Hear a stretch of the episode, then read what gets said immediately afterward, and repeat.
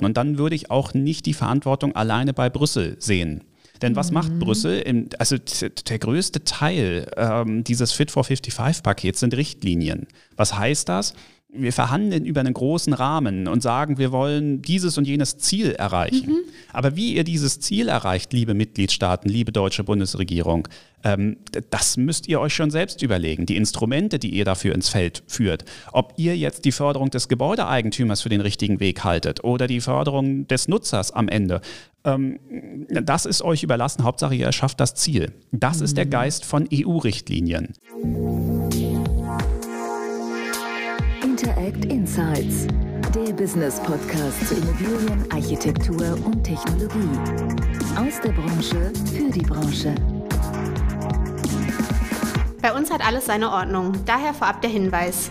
Gira, das sind die mit den Schaltern. Wenn es um Smart Home, Smart Building oder einfach um Schalter und Steckdosen geht, kommt ihr an Gira nicht vorbei. Egal ob im großen Bürogebäude, im kleinen Eigenheim oder Tiny House. Gira sorgt für effiziente und stylische Elektroinstallationen made in Germany. Wenn bei euch zu Hause auch die Lichter angehen sollen, schaut doch vorbei unter gira.de. Gira. Smart Home, Smart Building, Smart Life. Herzlich willkommen beim Interact Inside, dem Podcast vom Rotonda Business Club für alle, die sich interessieren für Architektur, Design, Stadtentwicklung, Technologie und Immobilienwirtschaft. Mein Name ist Miriam Beul. Und ich habe einen ganz, ganz tollen Gast heute. Ich begrüße Dr. Paul Kowitz, Partner bei Kowitz Policy Consultants in Berlin. Hallo Paul. Hallo. Ja, die Immobilienwirtschaft hält einen riesigen Hebel für mehr Nachhaltigkeit und Klimaschutz in den Händen.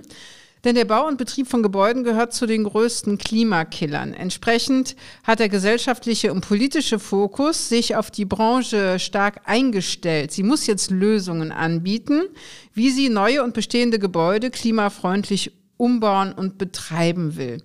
Paul, du bist Politikberater in der Immobilienwirtschaft. Was genau tust du da? Erklärst du Politikern, wie die Welt der Immobilienleute tickt und wie sie über mehr Nachhaltigkeit nachdenken können? Ja, oder musst du umgekehrt den Immobilienleuten erklären, wie eigentlich Politik funktioniert? Oder geht es in beide Richtungen? Oh je. ähm, also, naja, also ich, ich bin jetzt, glaube ich, nicht der große Welterklärer, ähm, weder in die eine noch in die andere Richtung. Ähm, und es wäre auch vermessen äh, zu behaupten, ich könnte das jetzt erklären. Mm, also als Politikberater sind wir erstmal Ansprechpartner für Unternehmen der Immobilienwirtschaft. Mhm. Also wir ähm, unterhalten uns mit den Immobilienunternehmen, was sind eure Sorgen, was sind eure Probleme, gerade mit Blick auf sozusagen den politisch-regulatorischen Rahmen. Mhm. Das hat erstmal noch gar nicht viel mit, mit irgendwie Erklären zu tun, sondern wir hören erstmal ganz viel zu. Okay. So. Und, ähm, und dann kommt man vielleicht irgendwann ins Erklären, weil wir würden natürlich für uns schon in Anspruch nehmen, dass wir ein bisschen den politischen Rahmen, die politische Entwicklung, auch ähm, alles, was drumherum sozusagen läuft, verstehen. Und da sind wir dann vielleicht schon so etwas wie ein politischer Kompass für die Unternehmen der Immobilienwirtschaft. Ich betone das deshalb so, weil ähm, wir, wir sind echt fokussiert auf die Immobilienbranche.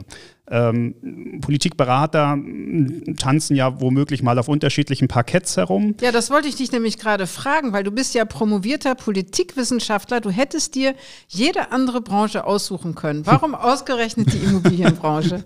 ja, weiß ich auch nicht. ähm, also ich denke mal, wie 80 Prozent von uns allen, die in der Branche unterwegs sind, ich bin da irgendwie reingerutscht. Ähm, das würde wahrscheinlich, würden wahrscheinlich viele so sagen. Ja, aber du, Moment, ich muss da nochmal zurückgehen, ja. weil reingerutscht ist ja gut und lustig, das sagt man ja normalerweise von den Autoverkäufern, die verkaufen heute Autos, morgen Immobilien. Das ist ja bei dir ein bisschen anders gewesen, weil du hast ja schon einen stark politischen Hintergrund. Du hast bei der Europäischen Kommission als Referent gearbeitet, im Deutschen Bundestag als wissenschaftlicher Mitarbeiter, im Wirtschaftsrat der CDU warst du auch in führenden Positionen. Also wo kam jetzt diese Initialzündung für, für die Immobilienwirtschaft her? Weil du bist ja, ja weit gereist, viel rumgekommen und ähm, ja, hast dir diese ganzen politischen Prozesse ja in verschiedenen Situationen äh, aus verschiedenen Ebenen aus angeguckt. Was, was, war da, was war der Impuls, der Funke?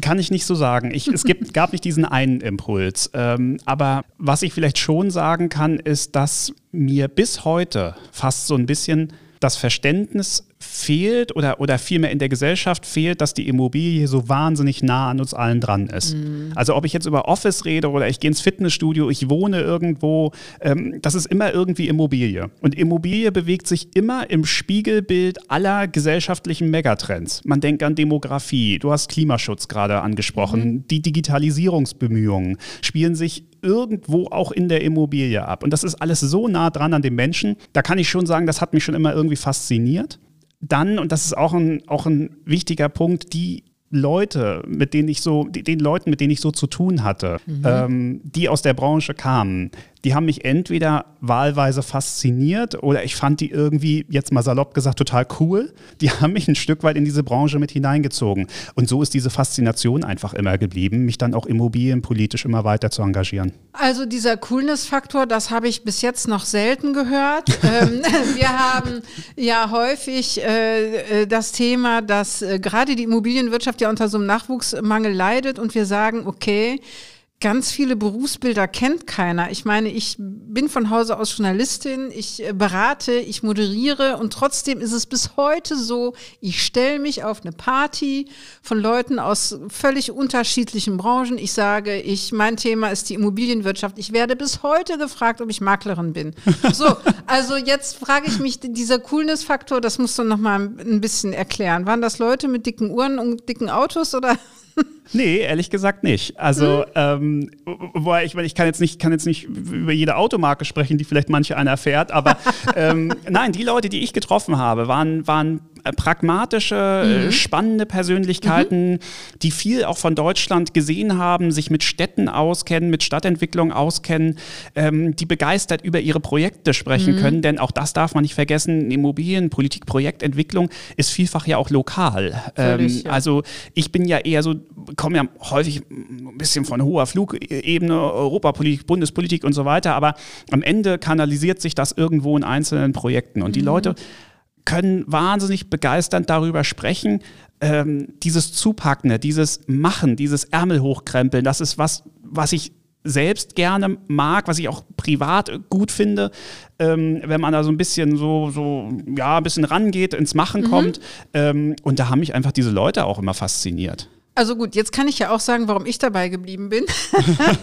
ich habe natürlich auch irgendwann festgestellt, ähm, dass wir es da nicht nur mit, äh, sag ich mal, Heuschrecken und, und Haien und so zu tun haben, nee. sondern äh, da sehr, sehr viele auch extrem gebildete und schlaue Menschen unterwegs sind, die unsere Branche, ja, tragen, gestalten, beeinflussen und ähm, ja, und die jetzt auch am Hebel sind. Das war so ein bisschen auch Teil meiner Einleitung darüber nachzudenken, wie wir ja diese ganz, dieses ganze Thema soziale Ungleichheit und Klimawandel in diese Geschäftsmodelle ja einschreiben. Ne? Das, mhm. Da steht ja manches Geschäftsmodell vielleicht auch auf dem äh, Prüfstand. Jetzt habe ich noch mal gesehen, deine Promotion, die du ja mit relat in relativ jungem, zarten Alter ja schon geschrieben hast, Paul, mhm. hat den Schwerpunkt Umweltökonomie. Und ähm, die Immobilienwirtschaft, ja, hat, hat mit diesem Thema zu tun. Ist das nicht vielleicht so, dass du zwei von deinen, von deinen Themen da jetzt gerade in dieser Situation sehr optimal zusammenführen kannst, weil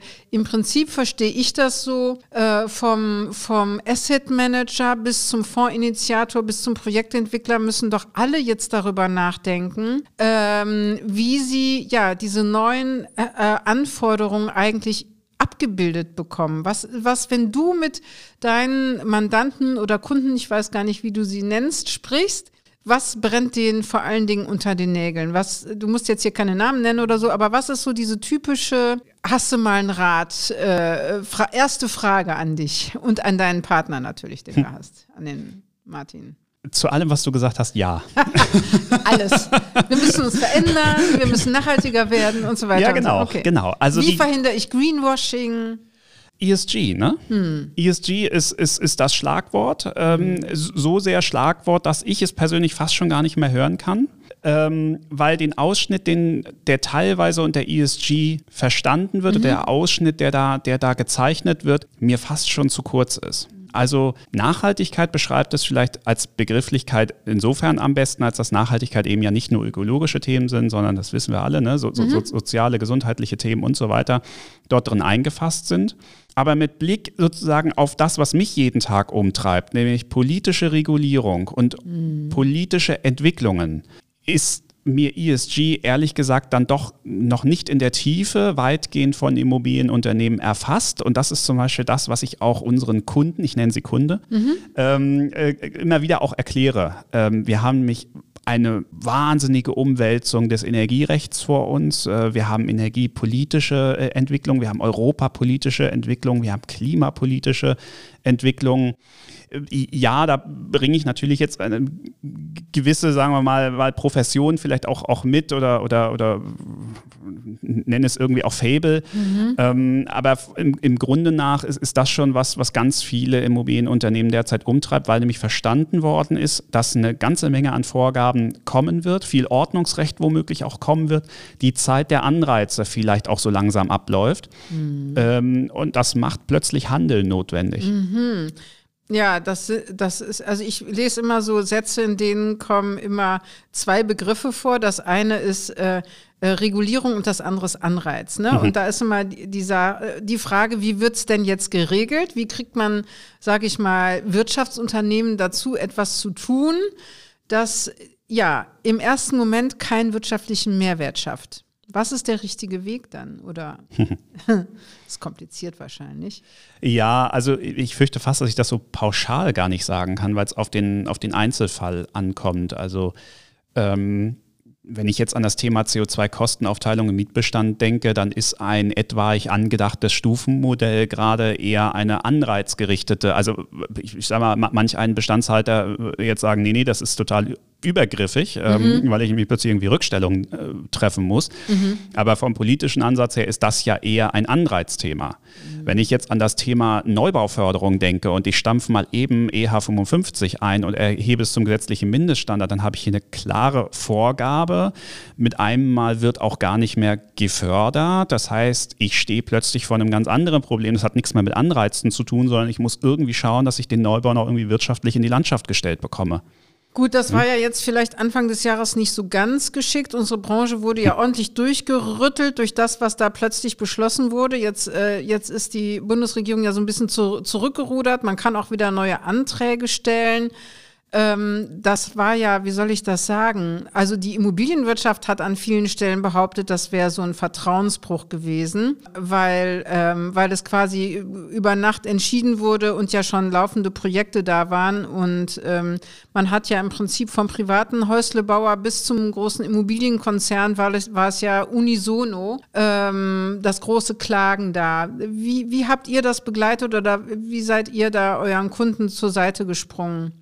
Naja, zunächst mal schließe ich mich der Beobachtung an, mhm. dass das ein echter Vertrauensbruch ist. Ähm, mhm. Und zwar deshalb, weil wir bereits durch die alte Bundesregierung, die noch geschäftsführend im Amt befindliche Bundesregierung, ja eine Situation herbeigeführt bekommen haben, wo auch relativ fix von heute auf morgen gesagt wurde, die Förderung läuft Ende Januar aus. Mhm. Das war ja sozusagen schon mal die Ouvertüre ähm, zu dem dann vorzeitigen Förderstopp, den der neue äh, Bundeswirtschaftsminister Habeck dann ausgesprochen hat. Warum Vertrauensbruch? Äh, weil sozusagen die ohnehin verkürzte oder auslaufende, äh, auslaufende Förderung dann ja über Nacht äh, wirklich mit einer echten Kappung zu, also allen IT-Kappungen zu den Hausbanken erfolgt ist also man, könnte ja sozusagen sagen, wenn ich eine Währungsreform über Nacht machen will, dann mache ich es genau so. Aber eine, eine, ein Förderstopp wirklich von Sonntagnacht auf, auf Montagmorgen derart äh, zu exekutieren, hat keiner kommen sehen und ist, ist schon ein massiver Eingriff auch in die Anträge, die entweder noch gar nicht gestellt wurden oder die gestellt wurden, aber noch nicht, äh, mhm. noch nicht ge äh, äh gebilligt worden sind. Ich finde ehrlich gesagt, dass gar nicht sozusagen so riesig dramatisch, dass eine Bundesregierung sagt, wir sind jetzt neu im Amt und wir wollen die Förderkulisse neu aufsetzen. Mhm. So. Ich finde, das steht einer Bundesregierung auch zu, jetzt einen eigenen Schwerpunkt zu setzen. Ich muss dann den Schwerpunkt nicht gut finden, aber zumindest den Angang, den verstehe ich. Zumal dieser Angang auch ich sag mal, das, da haben wir dann unsere Kunden begleitet, ähm, auch vorhersehbar war. Man mhm. braucht den Wahlkampf äh, sich nur anschauen, man braucht Wahlprogramme nur zu lesen, man kann dann im Koalitionsvertrag braucht man nur lesen. zu lesen ist ja gut. Also ist ja gut, dass ihr das immer Gut, dafür lest. lesen wir dann. wir, wir, lesen und dann kommt vielleicht doch nochmal der Erklärer äh, äh, Paul Kowitz um die Ecke und, und, und äh, ordnet das dann ein. Aber ich sag mal, diese Entwicklung, die muss einen jetzt nicht total überraschen. Mhm. Was mich aber dann schon am Tag selbst überrascht hat, dass eine Bundesregierung einen Förderstopp vollzieht, ohne ein neues Angebot in der Tasche zu haben. Und wenn das Angebot nur mhm. lautet, wir mussten aus haushalterischen Richtliniengründen es mhm. jetzt stoppen, aber Leute, macht euch keine Sorgen, in der Woche haben wir eine neue Lösung, in der Woche geht es weiter, wie auch immer, dann hätte ich zumindest kommunikativ ein Angebot gehabt. Mhm. Aber die Leute vor vollendete Tatsachen zu stellen, private Haus, äh, Häuslebauer äh, vor, vor, vor, also ein tiefes schwarzes Loch zu stellen und, mhm. und nicht zu sagen, wie es weitergeht, das finde ich wirklich, wirklich schwierig und darin manifestiert sich so ein Vertrauensbruch. Mm, das stimmt natürlich. Jetzt, jetzt haben wir so schön gesagt, ja, die, die deutsche Immobilienwirtschaft und der deutsche äh, heimische Häuslebauer und so weiter. Ich habe neulich einen Fachbeitrag von dir gelesen, Paul. Da gibt es eine, gibt's eine tolle Überschrift, die heißt, die Immobilienpolitik muss mehr an Europa denken.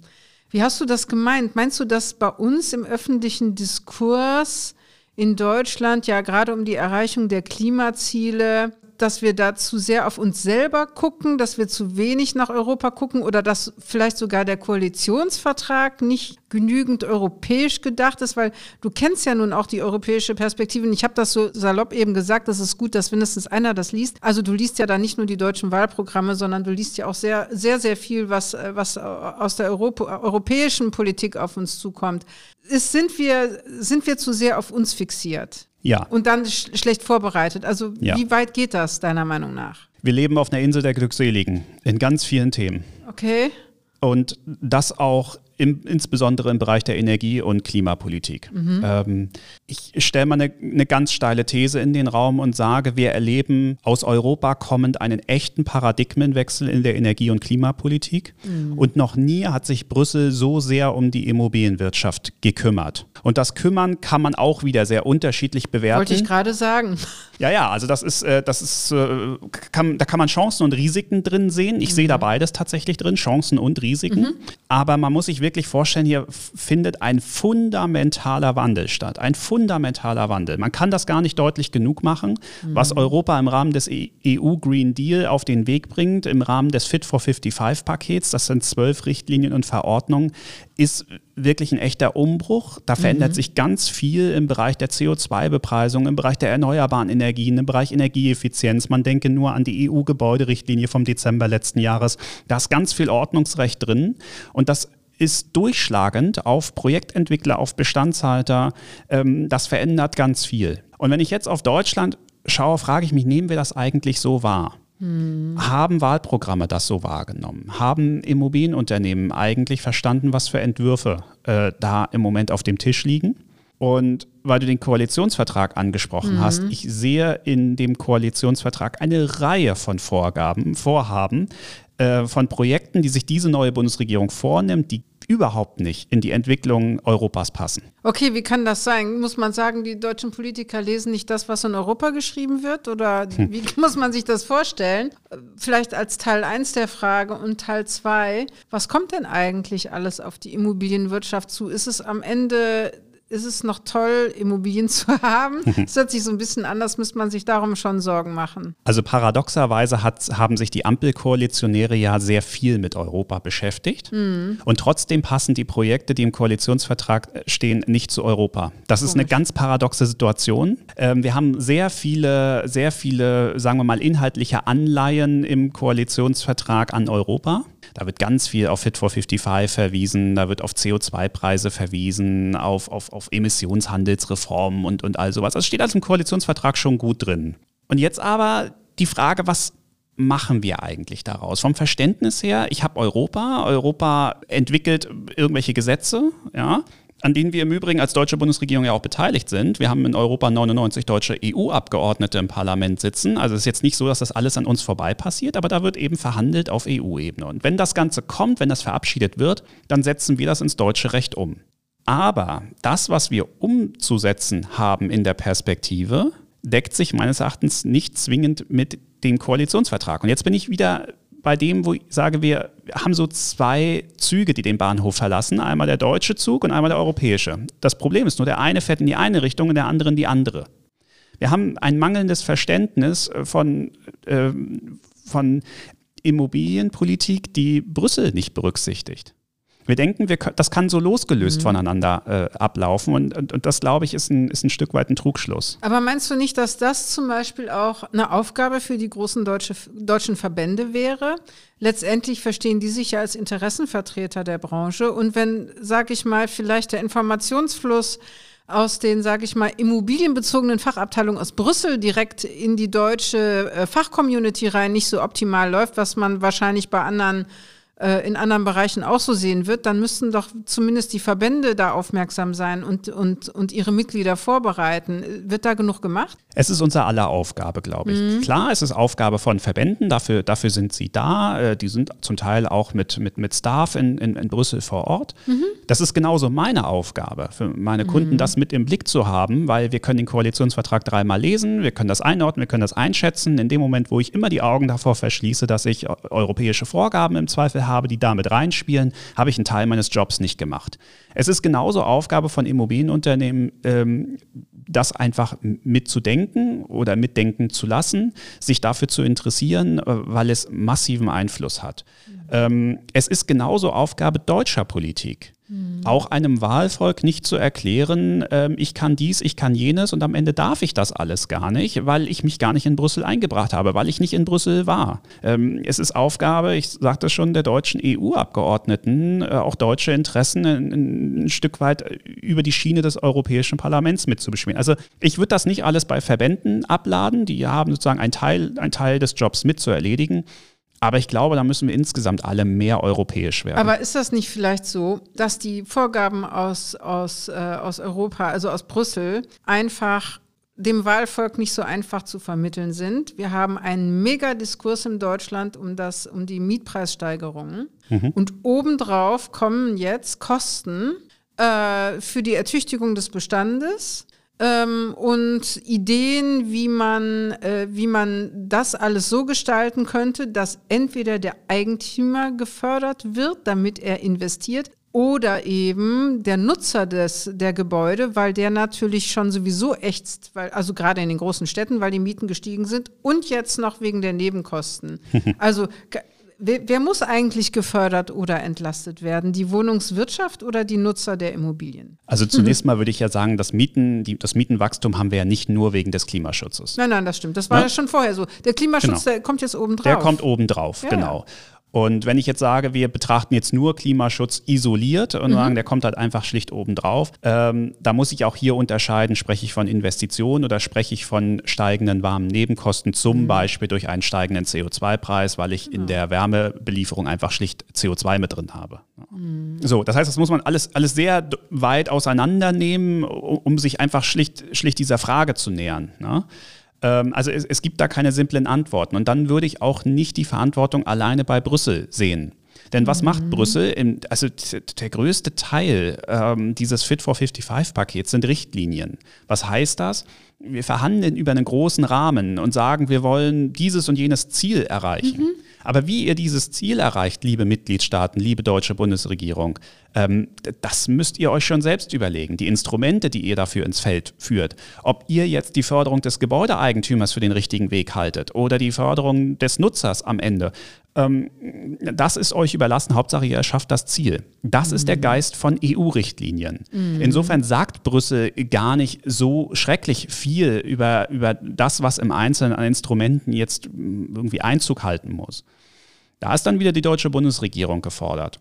So, und wenn du mich fragst, irgendwie, was muss man, was muss man äh, am ehesten fördern? Gebäudeeigentümer, also es ist ja im Prinzip Subjektförderung versus Objektförderung, genau. ist die genau. alte Frage. Ne? Mhm. Ähm, auch da würde ich wieder differenzieren. Dort, wo wir wirklich soziale Härtefälle haben, wo mhm. wir an einkommensschwache Haushalte äh, denken, ähm, die die CO2-Preissteigerung besonders hart trifft Mhm. Ähm, da glaube ich, gibt es gar kein Vertun, über Subjektförderung nachzudenken. Ich mhm. finde völlig richtig, dass wir CO2-Komponente im Wohngeld haben. Mhm. Ja? Dass wir sowas einführen, dass wir, dass wir auch über weitergehende soziale Entlastungsmaßnahmen nachdenken. Es kommt jetzt auch eine vorzeitige mhm. Abschaffung der EEG-Umlage als ein Beispiel.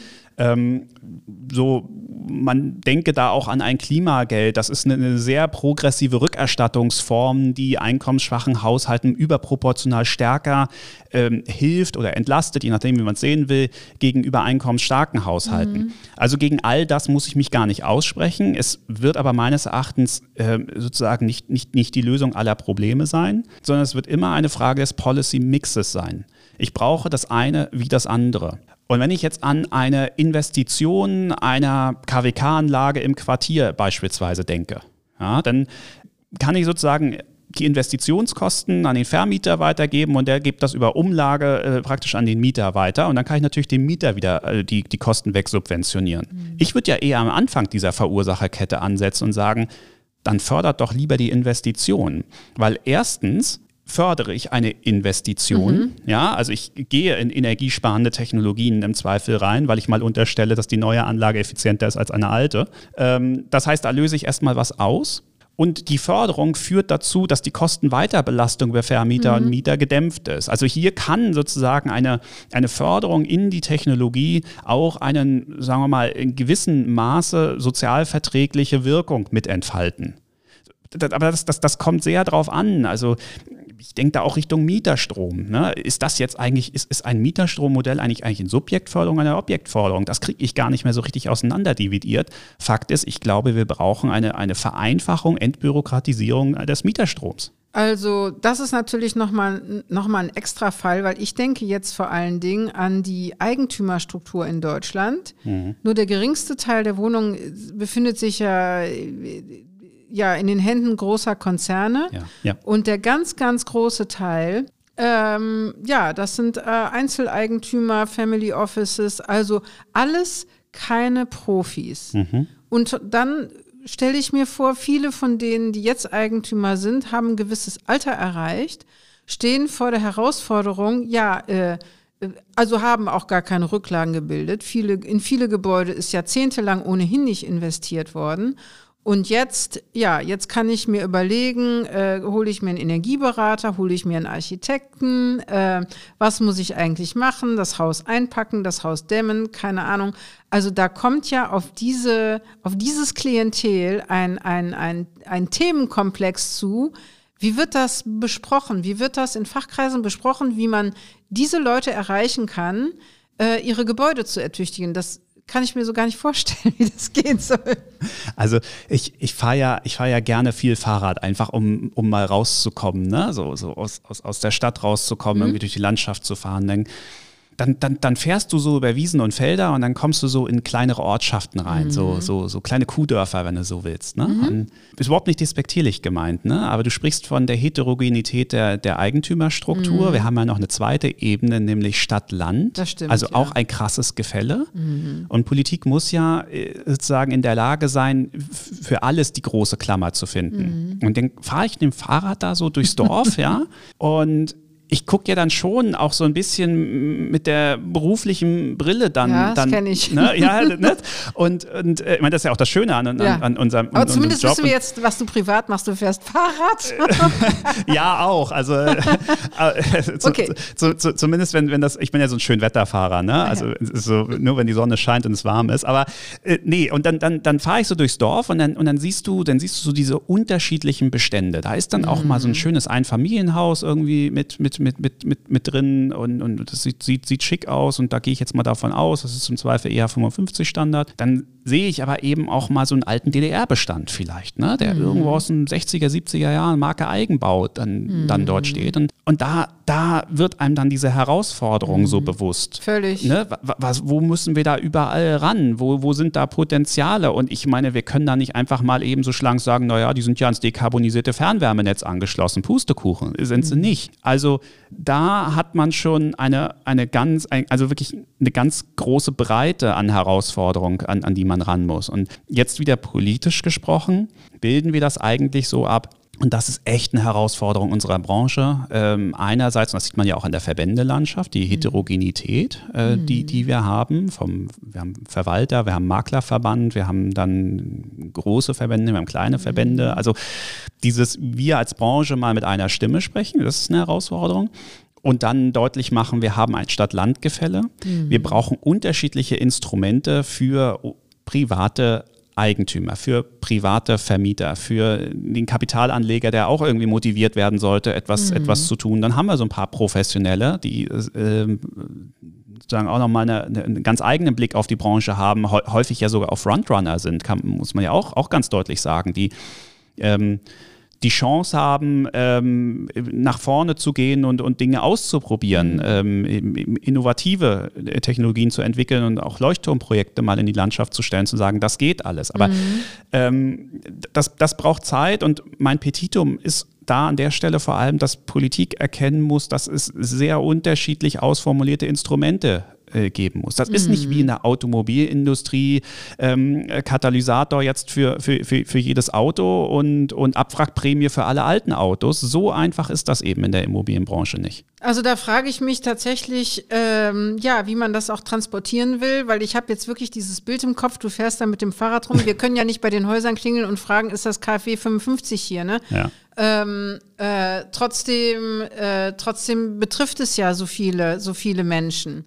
Und trotzdem ist es ja äh, für viele, wie soll ich das sagen, quasi die Altersvorsorge und dann erfährst du, die Steuern steigen, äh, Nebenkosten steigen.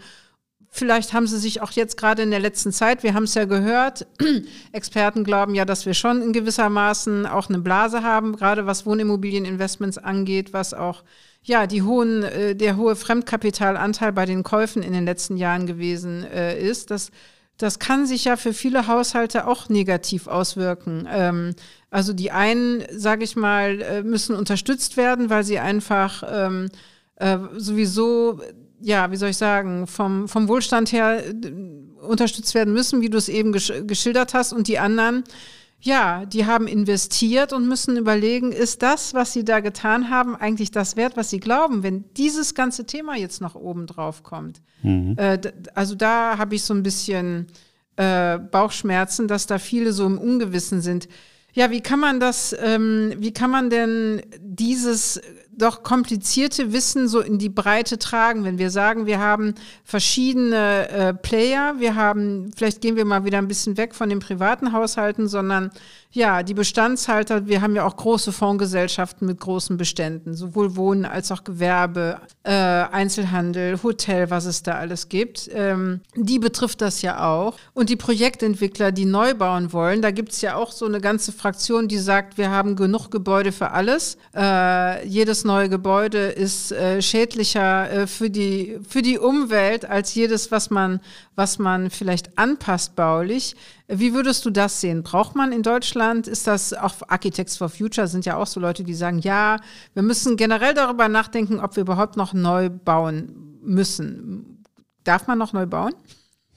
Also ich glaube schon, dass man noch neu bauen darf. Ähm, wir haben ja vielleicht eine kleine Atempause durch äh, die Corona-Pandemie erlebt, aber wir haben ja trotzdem nach wie vor Zuzug in mhm. äh, große Städte beispielsweise. Die Frage ist, haben wir überall, ähm, haben wir überall richtig gebaut. Mhm. Also, ah, okay. ne, also Ziele auszurufen von wir brauchen letzte Legislaturperiode 350.000, jetzt machen wir irgendwie 400.000 neue Wohnungen, ist ja nicht die Frage, schaffe ich die Zahl, sondern schaffe ich bedarfsgerecht Wohnungen dort, wo sie hingehören. Es ist ja nicht nur, nicht nur Wohnungen. Ne? Mhm. Ähm, also ähm, jedes Mal, wenn man zu Expo Real fährt, dann denkt man, München braucht mehr Hotels. Ne? Also, also, ähm, also zumindest was die, was, was, was die Zimmerpreise anbelangt. Ne?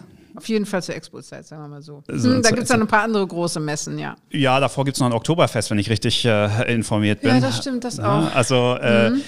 so Preis ist ja sozusagen auch ein Ausdruck von, von, von verknapp, verknappten mhm. Angebot. Ne? So, also nein, wirklich Spaß beiseite. Ähm, du, du musst Bedarfe decken dort, wo sie, dort, wo sie, ähm, dort, wo sie ähm, auch nachgefragt werden. So, mhm. das, das ist, glaube ich, ganz, ganz wichtig. Und da wäre mir jetzt weniger die Zahl wichtig, ähm, die, die zu erreichen erreichen ist, aber ich glaube schon, dass wir irgendwo in einem Neubau sind. Oder ich spreche mal anders drüber. Ähm, als Berlin noch keine Stadt war mit einem extrem hohen Mietenanstieg, sondern mhm. eine durch und durch unterpreisige Stadt, von mhm. europäischen Hauptstädten mal ganz zu sprechen, ganz, ganz zu schweigen, dann hieß es so Ende der 90er Jahre, mhm. Deutschland ist fertig gebaut. Mhm. Das war ja wirklich so ein, so ein, Deutschland ist fertig gebaut. Das Einzige, was wir über Städtebaufördermittel jetzt nur noch abbilden müssen, ist, den, ist der Rückbau, den müssen wir im Osten organisieren. Mhm. So, und dann Stimmt, ging, ich erinnere mich, ja, ja. Ne? Und dann mhm. ging es los, dann haben wir in Eisenhüttenstadt und in Frankfurt die ganzen alten äh, WBS 70 Bauten äh, alle, alle zurückgefahren und haben gesagt, äh, super, da entstehen jetzt Freiflächen, die Lebensqualität in diesen Städten steigt und haben uns groß dafür abgefeiert.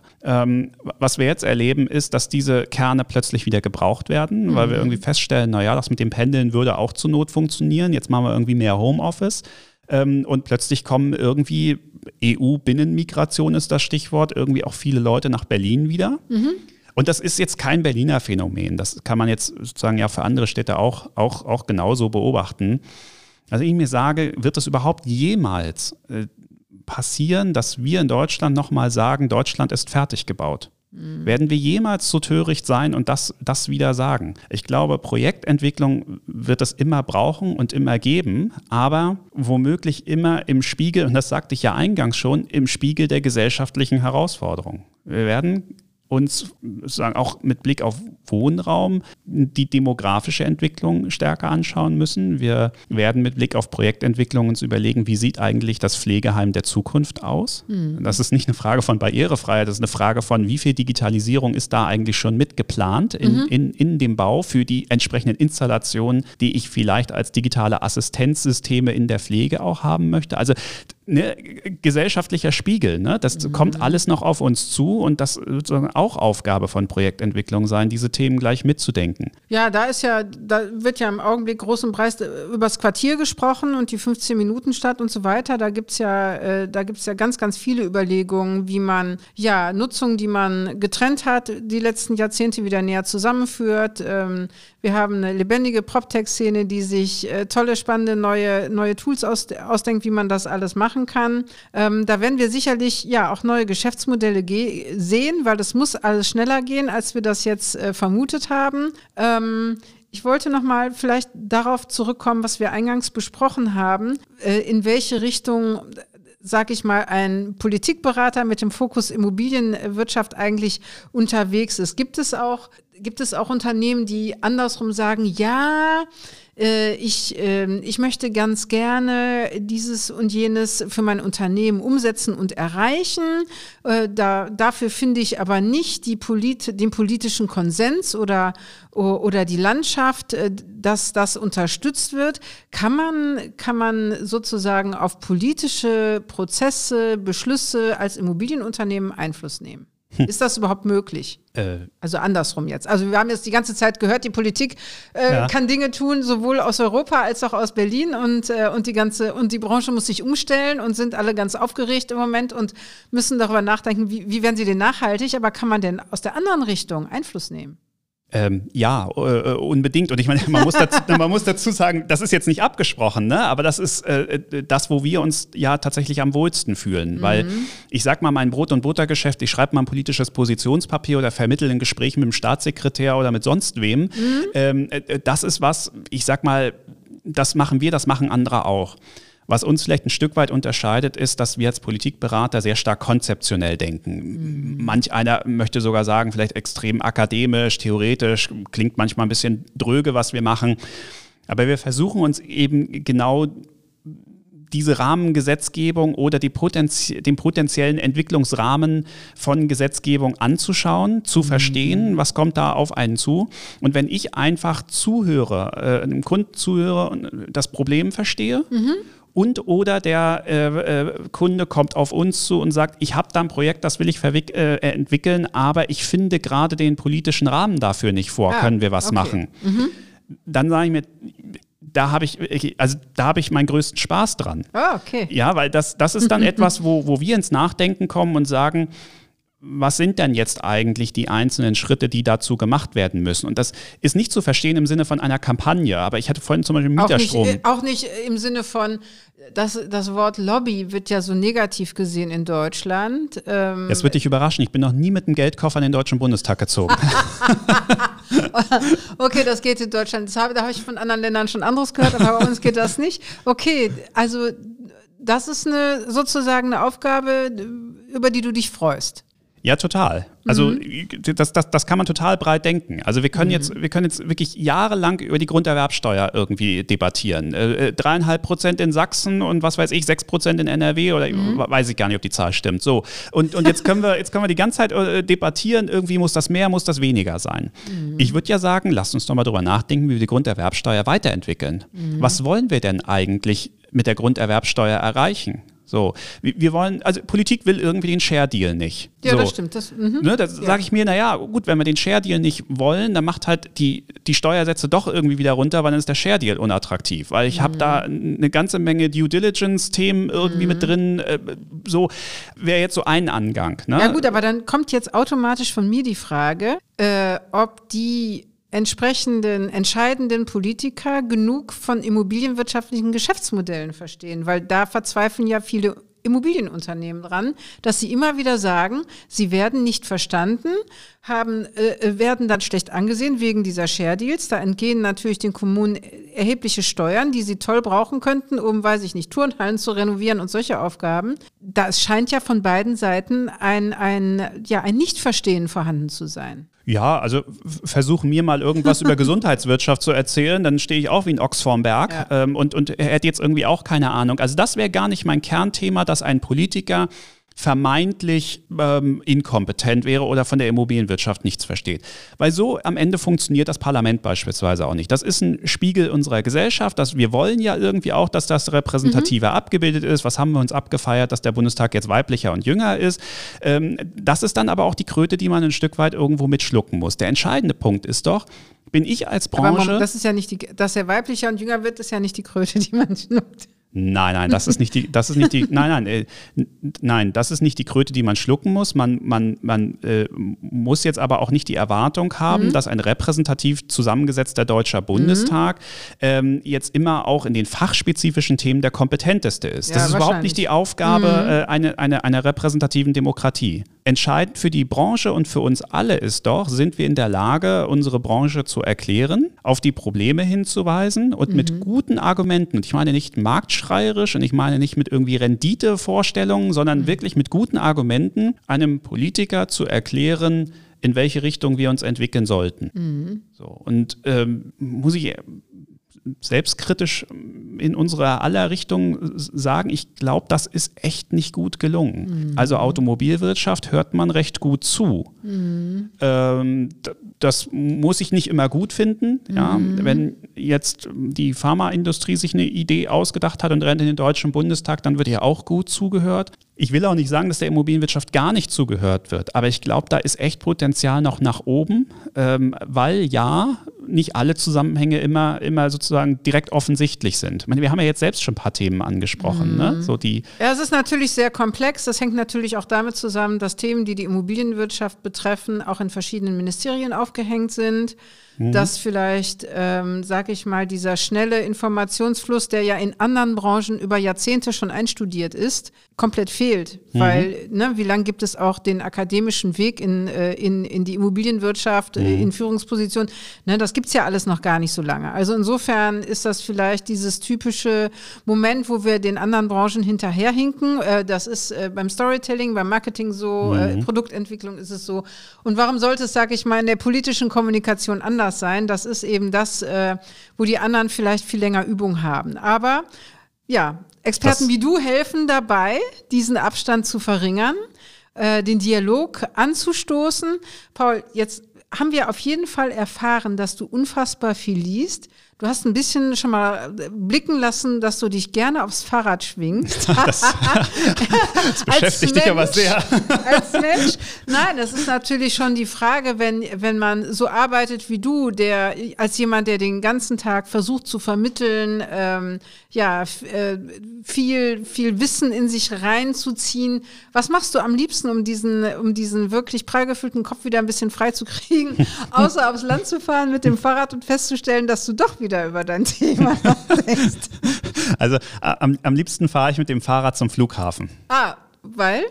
Weil ich mich da an die Landebahn stelle und Flugzeuge fotografiere. Ah, okay. Also es ist ja nicht so, dass du das machst, weil du nicht häufig genug wegkommst. Das tust du ja auch. Äh, nee, das ist jetzt nicht unbedingt fernwehgetrieben, ah, das ist schon das richtig. Ist, aber ah, das ist das heimliche Hobby. Ja, ja, also die, die professionelle Luftfahrt hat es mir sehr angetan. Ah, cool. Ähm, also ich, keine Militärflugzeuge, keine Hubschrauber, das interessiert mich alles nicht. Aber die, die, die kommerzielle, die große Luftfahrt, die äh, die habe ich sehr in mein Herz geschlossen. Ah, ein schönes Thema. Paul, also das heißt, du fährst mit dem, jetzt überlege ich mir, ach, nach Schönefeld, aber da kriegst du ja einige Kilometer zusammen jetzt mit dem neuen Flughafen in Berlin bis du da ja, angekommen ja, vor allem, ich bin, ich bin mal um den BER wirklich mit dem Fahrrad mal rumgefahren und so. Man, man, äh, man unterschätzt völlig, wie groß das Gelände ist. Das also, ähm, also da brauche ich locker eine Stunde mit dem Fahrrad. Nicht, mhm. nicht zu mhm. Fuß, sondern mit dem Fahrrad. Du fährst, du fährst, du fährst, ähm, weil einfach eine Landebahn ist irgendwie echt lang. Also man unterschätzt das. Dann zwischen den Landebahnen, da liegt irgendwie auch noch ganz viel, ganz viel betoniertes Zeug rum. Also bis man da einmal drumrum ist, das dauert schon. Okay, da haben wir was gemeinsam, weil äh, von, äh, von da, wo ich wohne, ist es auch ganz nah zur Flugbahn. Bei uns ist halt das Düsseldorfer Flugfeld, Großartig. das quasi direkt gegenüber liegt und dass man, äh, dass man ganz in der Nähe hat und ähm, ja, sage ich mal, zu einer bestimmten Atmosphäre beiträgt. Also wir haben Kerosin, aber es ist gar nicht, gar nicht, äh, gar nicht nachteilig oder unangenehm. Also wir haben beide das Gefühl, dass wir schnell wegkommen. Paul, ja. es hat großen Spaß gemacht. Ich danke dir ganz, ganz herzlich für den Ausflug in die Politik, vieles davon war mir selber ganz, ganz neu, die ganzen politischen Abläufe. Ich glaube, die Immobilienwirtschaft braucht Berater wie dich, weil das ist ein Parkett, auf dem die nicht jeden Tag unterwegs sind und das, ja, sollte man vielleicht nicht tun, ohne jemanden, der einen da professionell an die Hand nimmt. Ja, äh, liebe Zuhörerinnen und Zuhörer, ich hoffe, ihr hattet genauso viel Spaß und seid jetzt auch genauso viel schlauer, wie ich ähm, heute geworden bin. Interact Inside, der Rotonda Podcast, jeden Freitag auf Spotify und auf Rotonda. Und ja, wir hören uns bald wieder. Tschüss. Danke dir, Paul. Gerne. Interact Insights, der Business Podcast zu Immobilien, Architektur und Technologie. Aus der Branche für die Branche.